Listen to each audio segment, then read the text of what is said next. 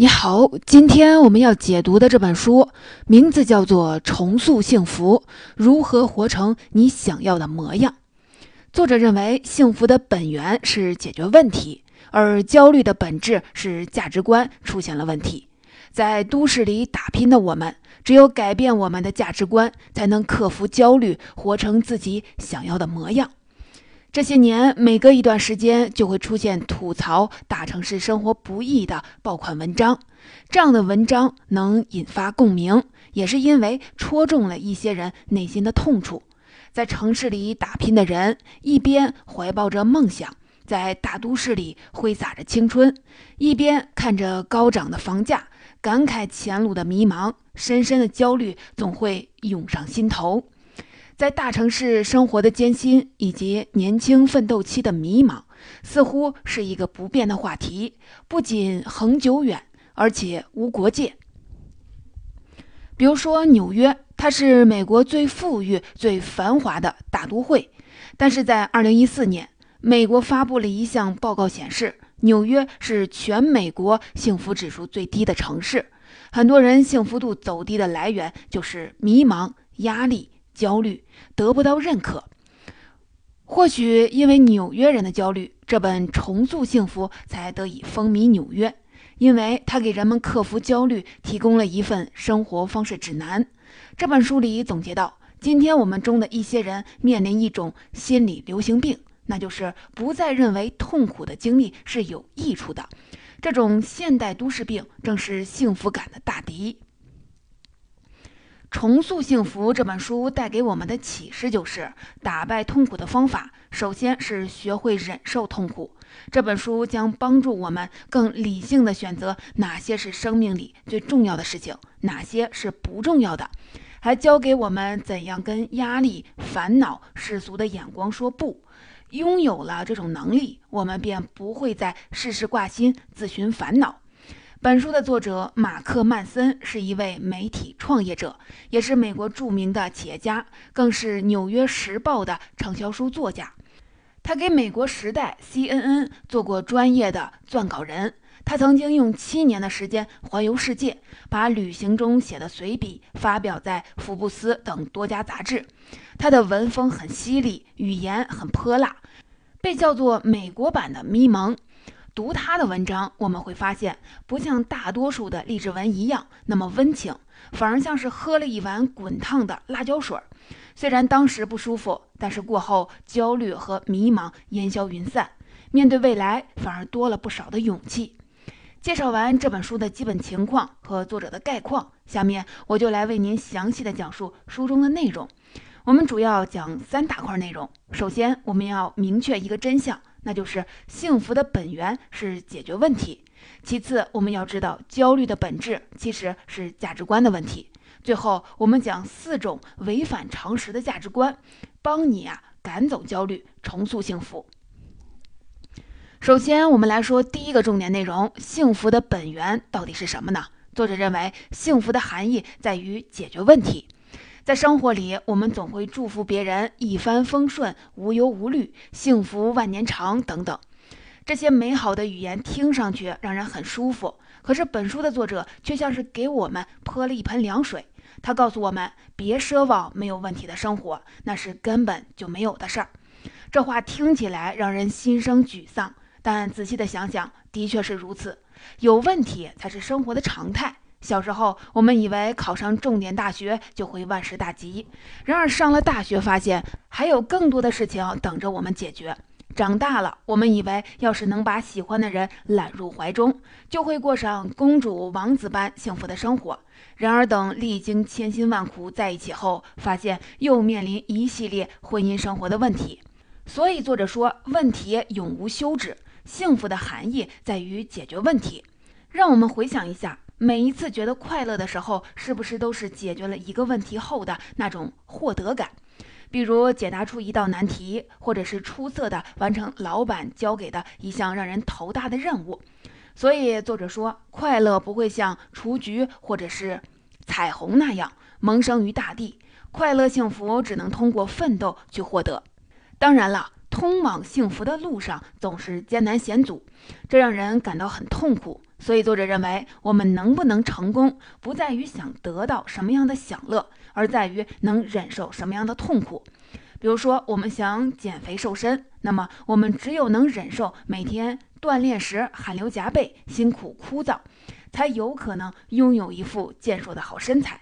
再比如，我们想创业，只有能忍受失败的压力以及生活的不确定性，才可能成为一个成功的创业者。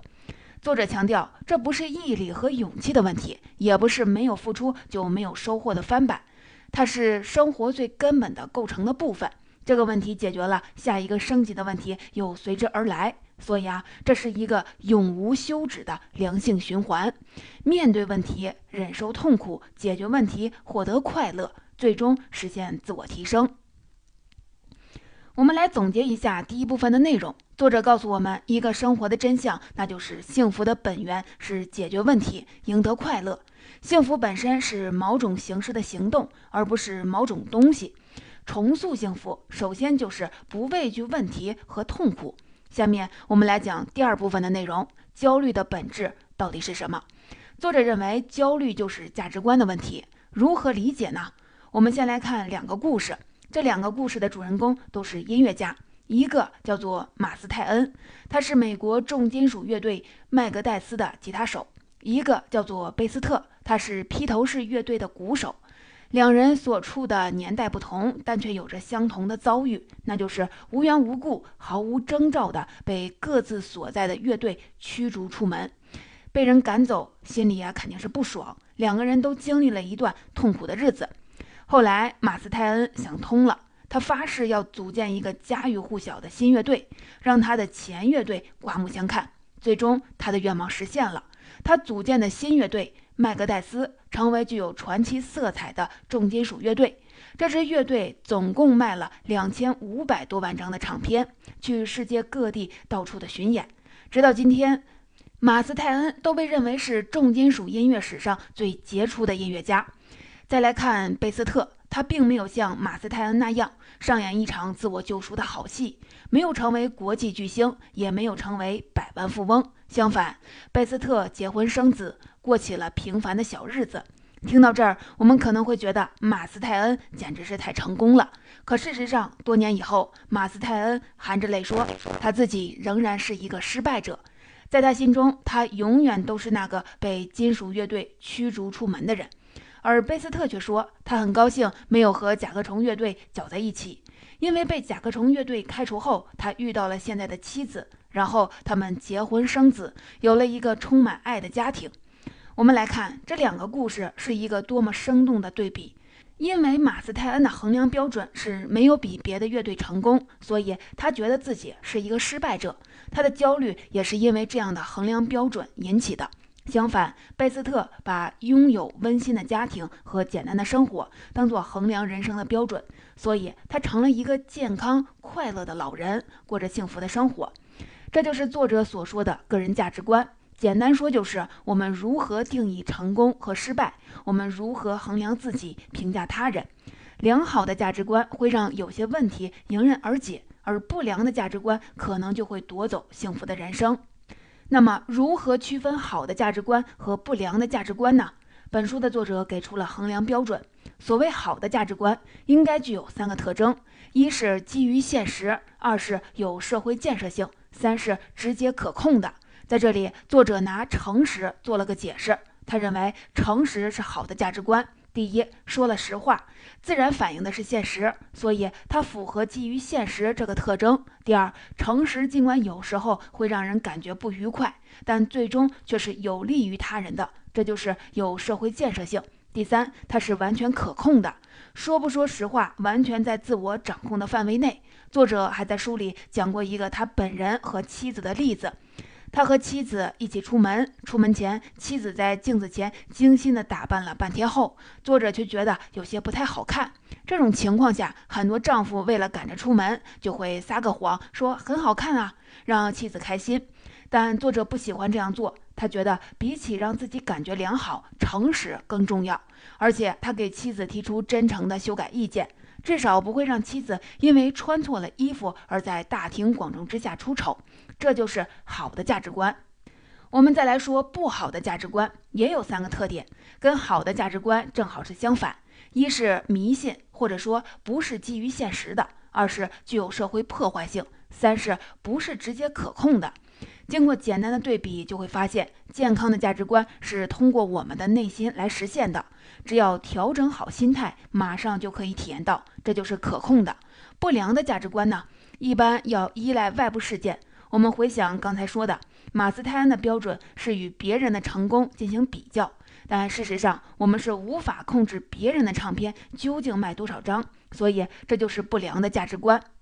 当我们选择了不良的价值观，我们其实就是把注意力放在了一些无关紧要的事情上，这些事情只会让我们的生活更糟。相反，良好的价值观会让我们专注于更好、更重要的事情上，这些事情才能给我们带来真正的幸福和成功。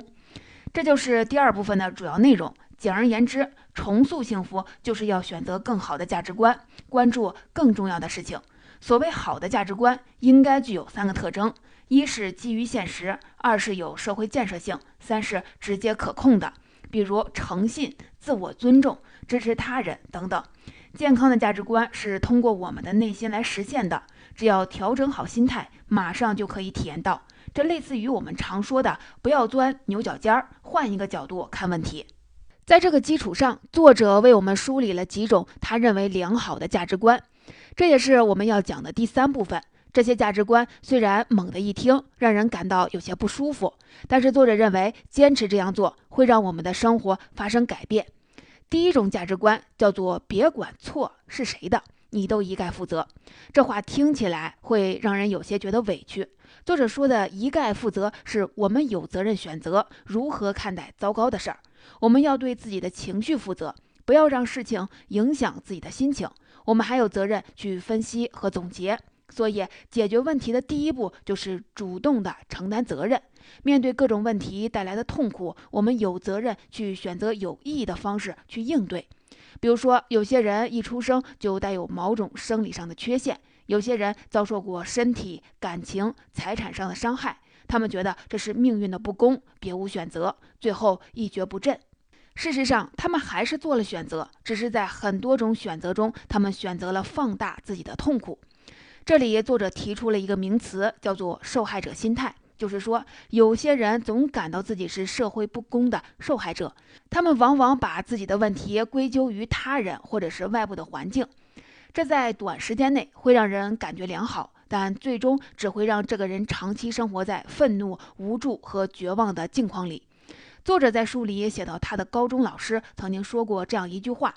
遇到难办的问题时，不要只是坐在那儿傻想，要着手去做些什么。即使你不知道该做些什么，但只要你开始行动，最终你会想出适当的办法来。作者把这个叫做“做些什么”原则。遵循这个原则，不仅可以帮助我们克服拖延症，而且还能帮我们建立新的价值观。当我们把做些什么作为衡量成功的标准后，我们会觉得失败也没什么可怕了。以上就是作者介绍的第一种价值观，简而言之，就是要避免受害者思维，主动的承担责任。当我们不知道该如何行动，为此感到焦虑和不安时，那就强迫自己做些事情，哪怕是最细微的工作，也会让艰巨的任务显得容易起来。下面我们来讲第二种价值观：你并不特别。作者说，我们大多数的人其实都生活在简单和平凡之中。我们的生活平淡无奇，我们自己也并没有多少非凡之处。从统计学上来说，我们不太可能在所有的领域都表现非凡。现实生活也是这样，很多人在自己所做的事情上都是表现平平的，即便特别擅长某件事情，但在其他的事情上做的也没有那么好。所以啊，作者告诉我们，不要害怕承认自己的平庸，不要总想着自己想成为什么天才呀、学霸呀、天赋异禀啊。相反，我们定义自己的时候，要尽可能用最简单和最平凡的身份特征。选择的身份越狭窄、越稀有，所受到的压力也就越大。比如说，一个写文章不错的女生，别人就叫她才女。她把这个标签当回事儿后，再搞创作，她就老想着要好好写，对得起才女这个称号。因为杂念太多，无法专注于创作本身这件事儿，随之而来的就是焦虑、急躁等负面的情绪。要是她想着自己就是一个普通人，反而会卸下思想包袱，让自己变得很轻松。当然了，这里不是说我们干不出一番伟业，而是说真正做出不一般成就的人，并不认为自己是超人或者有什么过人之处。相反啊，他们知道自己很普通、很平凡，所以做事情时会加倍的努力。俞敏洪就说他自己并不太聪明，而且他所看到的成功人士，往往也都不是聪明到极点的人。他们能成功，其实是付出了比常人更多的努力。简单总结一下，作者的第二种价值观，就是要让我们接受一个事实，那就是自己是一个平凡的生命，卸掉身上的包袱，放开手脚，努力的去追求自己想做的事儿。下面我们来说第三种价值观，不在乎。作者说，当我们在乎的越多，我们就会觉得一切事情都理应以我们希望的方式存在，而世界不可能围绕着我们来转。于是啊，我们心中就会燃起一团怒火。这就像我们常听到的那个比喻：手里握把沙子，握得越紧，沙子漏的就越多；反而是放松一些，不用太在意时，就会得到一些意想不到的收获。这就是作者所说的逆向法。当我们并不在乎逆向结果时，反而就会产生积极的效果。比如说，我上台演讲，当我不在乎出丑、说错带来的尴尬时，我反而会放得开，在人们面前显得是更自信。作者认为，生活中一切有价值的东西都是战胜相关的负面经验产生的结果。这种战胜可以理解为一种不在乎，我不在乎失败，不在乎挑战，不在乎别人对我的评价，我只在乎不顾一切的一往无前。不在乎，还有另外的一层含义，就是无视跟我们的生活无关的无聊的琐事。作者认为，如果我们毫无选择的在乎所有的事情，我们会过得非常的悲惨。该在乎哪些，不该在乎哪些，这是由每个人的价值观决定的。如果我们总是对太多的生活琐事斤斤计较的话，说明我们缺少更有价值的事情去关注。当然了，作者也强调了。不在乎并不是漠不关心，我们只是要对那些无关紧要的事情满不在乎，对那些真正重要的事情应该是严肃认真的。比如说，对待自己的家人、朋友和目标理想。以上就是第三个价值观。简单来说，就是幸福生活的关键不在于在乎的更多，而是在于在乎的更少。不要斤斤计较在琐碎无聊的小事儿上，而是要去在乎那些我们认为真实和重要的事情。当我们知道哪些该在乎，哪些不该在乎的时候，我们就要学会对那些不该在乎的事情说不。这也是我们要说的第四个价值观：学会拒绝。拒绝是一项至关重要的生活技能，但是运用这项技能需要很大的勇气。当我们知道了说不背后的重要性的时候，做起来可能就不会觉得太难了。首先，想要真正做好一件事儿，我们必须投入其中。可人的时间和精力是有限的，所以我们需要拒绝一些其他的选项。拒绝了什么，说明我们就是什么样的人。如果什么都不拒绝，实际上也就是没有了自我认同感。就会成为我们常说的烂好人，没有原则和底线。另外一个方面，生活里的诱惑有很多，我们希望什么都能去涉猎。作者告诉我们，每一个新认识的人，每一件新做的事情，随着次数的增加，带给我们回报都会有所递减。追求的更多，并不意味着更好。只有心无旁骛地专注于少数重要的目标，才能让我们实现更大程度的成功。我们看扎克伯格，别人问他为什么每天都穿同样的衣服，他说他现在的工作是为超过十亿的人服务。如果把精力花费在个人生活这些琐碎的小事儿上，他觉得工作没有做好，这就是一种拒绝。按照扎克伯格的价值观，他最重要的事情就是工作，那么他就要拒绝花大把的时间研究如何的穿衣打扮。当然了，作者也不是说让人完全的不去探索。毕竟年轻的时候追求经验的广度还是很有必要的。只有走出家门，做了各种的尝试后，才知道哪些事情值得我们付出时间和精力。但是啊，我们终究还是要将精力集中在某件事上，深入挖掘。这时候学会拒绝，才能让我们更自由，也更有可能在某件事上做成功。以上就是作者为大家提供的第四个价值观：学会说不很重要。总结说到这儿，今天的内容就聊得差不多了。下面我们一起来总结一下：首先，本书让我们明白了一个真相，那就是幸福的本源是解决问题，有问题是生活的常态，所以不要害怕，也不要回避问题。幸福和快乐不会自然长出来，反而是通过我们的奋斗才能获得。决定我们成不成功、幸不幸福的关键因素，不在于我们想得到什么样的享乐，而在于我们能忍受什么样的痛苦。这是生活最基本的构成部分。所以啊，重塑幸福，首先得不要畏惧问题和痛苦。其次，作者带领我们探究了焦虑的本质。焦虑是一个价值观的问题，就是我们怎样定义成功和失败，又是怎样衡量自己、评价别人的。拥有好的价值观，问题解决起来就容易；而不良的价值观可能会夺走幸福人生。价值观的好与坏，一个简单的判断标准就在于它是不是基于现实的，它有没有社会建设性，它能不能直接可控。健康的价值观依赖于内心，只要调整好心态，马上就能体验到。不好的价值观一般要依赖外部事情，而这是我们无法控制的。比如，我们定义的成功是受人关注，而别人是否关注我们，我们是无法控制的。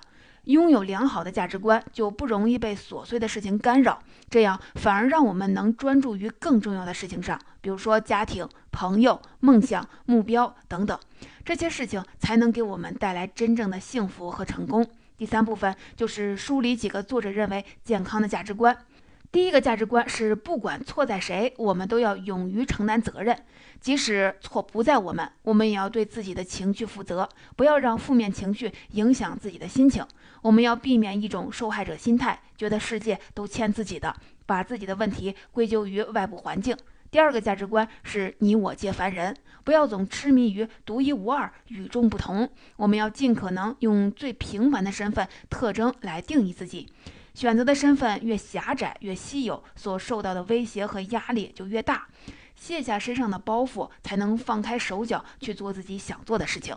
第三个就是掌握不在乎的艺术。作者告诉我们，不在乎就是要蔑视生活里那些最艰难的挑战，接着义无反顾地采取行动。还有就是去无视那些与我们的生活无关紧要的琐事儿，按照自己的想法努力的前进。幸福生活的关键不在于在乎的更多，而是在于在乎的更少，在乎那些真实的重要的事情。